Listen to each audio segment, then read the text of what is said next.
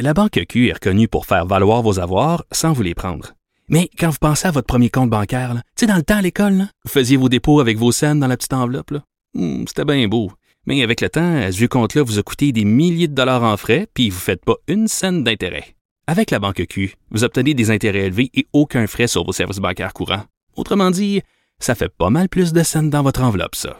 Banque Q. Faites valoir vos avoirs. Visitez banqueq.ca pour en savoir plus. Mario Dumont, un vent d'air frais. Pas étonnant que la politique soit sa deuxième nature. Vous écoutez Mario Dumont et Vincent Dessureau. Alors, euh, dans les nouvelles, Carl, euh, le- le- le- l'ex-producteur d'humour euh, Gilbert Rojon qui fait face à une poursuite, toujours pour les mêmes histoires, mais là, une poursuite au civil. Voilà la comédienne Patricia Tulane qui a déposé une poursuite civile de 1 600 000 dollars contre Gilbert Rozon. Aujourd'hui, elle l'accuse de l'avoir violé en 1994. Madame Tulane, c'est celle qui était derrière l'action collective des courageuses. Il y a un groupe de femmes qui réclamait 10 millions de dollars à Gilbert Rozon. Ce recours-là avait été rejeté par le tribunal parce qu'on disait que la- cette méthode de poursuite n'était pas la bonne. Les juges avaient indiqué qu'il y avait d'autres moyens légaux à la disposition des Parce victimes. qu'une poursuite collective, généralement, il faut que ce soit le... faut que tu sois victime de la même affaire, là, un, tu sais pas, mais une facturation douteuse d'une entreprise. Voilà. Il, y avait, il y avait 10 000 clients.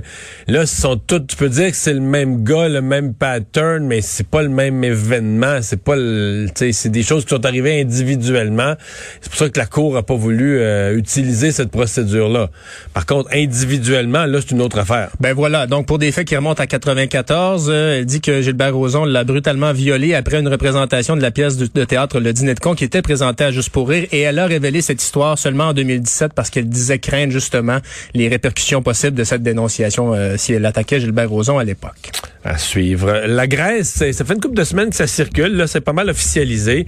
Veulent vraiment autoriser l'entrée de touristes vaccinés au cours des prochains mois. L'industrie touristique, évidemment, en Grèce, c'est extrêmement important.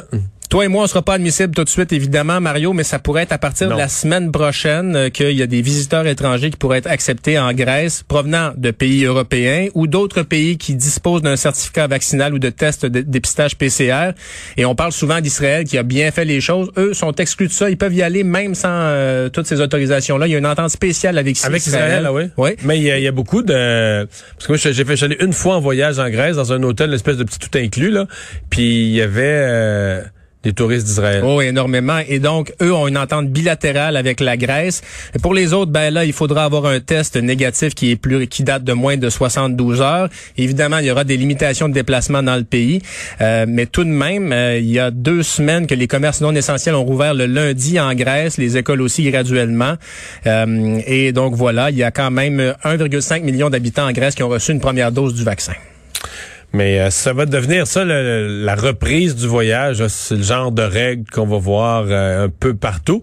Mais c'est ce que nous, tu as raison de dire.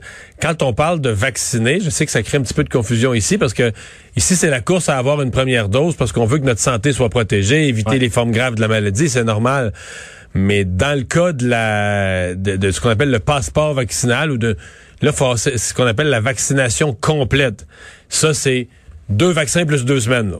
Ouais, avec le, le temps de, évidemment, Pour là, être- pour être certain que le vaccin Ce fonctionne. qu'on appelle une personne complètement vaccinée, à part le vaccin Johnson Johnson, là, c'est euh, un- une dose. Mais les autres vaccins, c'est T deux doses plus deux semaines. Fait que, d'après moi, avant que des gens, bon là, tu vas en avoir dans les CHSLD, mais des gens qui sont pas aptes, qui sont pas en forme pour voyager, mais avant que des gens en forme pour voyager commencent à être complètement vaccinés au Québec, euh, à mon avis, il reste encore une couple de mois, là. Moi, je vais te poser la question. Là, on est dans les passeports vaccinaux. Il y a des spécialistes qui nous disaient cette semaine, on en a pour des années avec les variants, le vaccin ne fera pas tout. Comment crois-tu que le gouvernement fédéral pourrait gérer tout ça, là, les Je le sais restrictions? euh, pas. ça me semble assez, c'est une Ouais. montagne. Là, Ça- Ouais, ouais, ouais, ouais. Disons qu'on va aller euh, dans ton coin de Kamouraska, puis euh, dans le bas du fleuve un petit bout de temps avant de retourner en Grèce, nous, je crois. Mais Je peux me Non, mais, tromper. mais- mais la pandémie va probablement se calmer aussi. Là, quand tout le monde va être vacciné, même s'il va rester des variants qui vont traîner puis tout ça. En tout cas, j'essaie d'être optimiste, de dire que, que ça aura pu, ça va exister, ça va traîner dans le décor, mais est-ce que ça va perturber autant les activités? J'ose me faire à croire que non. Ben peut-être aussi que, que non. Peut-être aussi qu'au pays, quand on aura vraiment jugulé la crise, on pourra se concentrer sur ces mesures-là pour bon assurer la sécurité aux frontières, éviter qu'il y ait d'autres variants qui entrent. Mais tout de même, euh, on n'est pas encore la tête sortie de l'eau. Ça c'est la question. Est-ce que quand on va revenir de voyage, on va nous mettre toujours en quarantaine, euh, etc. Là, ouais, c'est pas pas réglé ça non plus. Euh, deux pays dont tu veux parler parce que la situation sanitaire, c'est deux pays où c'est catastrophique. le Brésil et l'Inde. En Inde, tout à l'heure, je voyais sur les réseaux sociaux des images. Je sais pas si tu as vu ça. Il y a des hôpitaux en Inde où ils mettent deux patients par lit. Le lit est un, lit un petit peu large, là, puis les patients sont pas corpulents, sont pas gros, sont pas obèses, là, mais c'est pas une joke, là. Il y a deux patients côte à côte, deux hommes, mettons, dans une quarantaine d'années, là, euh, les bras le long du corps, côte à côte dans un lit, avec des respirateurs, avec de l'oxygène. Quand on est à 1 milliard 300 millions d'habitants dans un pays, hein, il y a des choses qu'on que la COVID, on n'a pas le choix. Des milliers, des dizaines de milliers de nouveaux cas par jour. Tu me disais deux pays, Mario, j'en rajoute un troisième, ça va aussi assez mal au, euh, pardon, donc au Cambodge aussi. Euh, mais l'Inde, écoutez, 200 000 nouveaux cas de COVID-19 en moins de 24 heures. On a 175 000 morts. Et les experts disent que les fêtes religieuses, les rencontres politiques, les lieux, les, euh, les lieux publics, ça a pu contribuer. Euh, et donc, il y a euh, un confinement total dans la région de Bombay, la capitale, et des couvre-feux le week-end. Mais évidemment, la situation est pas facile. Tu disais, deux personnes dans le même lit. Ben, les hôpitaux manquent de lits, d'oxygène, de médicaments. Il y a aussi une augmentation inquiétante des patients atteints chez les moins de 45 ans. Il y a des enfants également de 12 à 15 ans qui arrivent avec des symptômes assez graves à l'hôpital. Et au Brésil, là, des enfants, je pense, d'âge préscolaire, il y en a 1300 qui sont morts. on, perd, on perd ça de vue ici, mais quand tu perds complètement, tu sais, nous on dit les enfants sont pas affectés parce que la, ben maladie circule d'une façon quand même limitée, euh, on les soigne aux besoins, etc. Mais quand c'est hors contrôle, au Brésil, il évalue à 1300 enfants qui seraient décédés. Oui, puis en un, peu plus d'un an au Brésil, c'est 360 000 morts. La pandémie, en mars, il y a eu 66, 66 000 morts et on sait évidemment que le président Jair Bolsonaro est assez critiqué. Il n'y a pas de mesures sur l'ensemble du pays. Ce sont des mesures qui ben, sont décrétées par État. À chaque fois qu'un ministre de la Santé a voulu avoir un plan d'action pour la COVID, il l'a remplacé. Il l'a congédié. C'est aussi simple que ça. Et le Cambodge, ça te, ça te surprendra peut-être, euh, Mario, parce que le premier ministre dit on est au bord de la mort. C'est pas rien, sauf que il n'y aurait que 35 morts comptabilisés de la COVID-19. Comment on en arrive à pareille information? On fait pas assez de tests, on a très peu de tests et très peu de données. Donc, on a un bilan qui reflète fort probablement mal la réalité au Cambodge. Il y a plein de pays pauvres eh où on a des on a des faibles taux de contamination sur papier, là, des faibles taux de contamination de décès. À mon avis, quand on va enquêter l'après-COVID, on va avoir des surprises sur la surmortalité ou sur assurément, ce assurément, ce qui s'est vraiment passé? Et finalement, tu me parles de, du euh, de la BBC qui a reçu un nombre record de plaintes. Les gens vont peut-être être surpris. Pourquoi?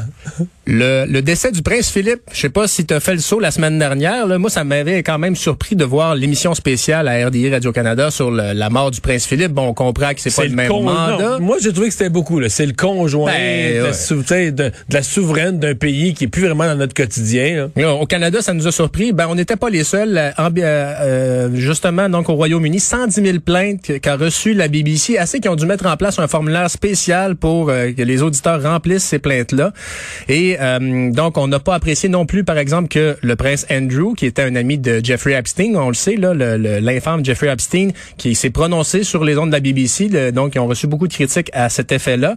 Mais ce qu'il faut savoir, c'est que quand il y a quelqu'un de la famille royale qui décède à la BBC, il y a comme un plan de contingence. Ben moi, je suis un utilisateur du site web de la BBC pour, pour, pour, pour l'international. Ah ben oui, ben oui. C'est un site web top niveau. Une référence, oui. Puis là, ben, tu pouvais plus. il n'y avait plus rien. Il n'y avait, plus rien d'autre. Il y avait juste le prince Philippe. Mais donc, c'est presque comme on ne décide rien, on applique le plan. Et le plan a été fait il y a une couple d'années, évidemment, à l'époque où Internet était peut-être un peu moins développé. Donc, 110 000 plaintes. Bref, euh, si vous avez été tanné d'entendre parler du prince Philippe la semaine dernière, vous n'avez pas été les seuls. C'était pire au Royaume-Uni. Oui, mais là-bas, ça ne parlait ah, ben là, oui, c'est sûr. Merci, Carl.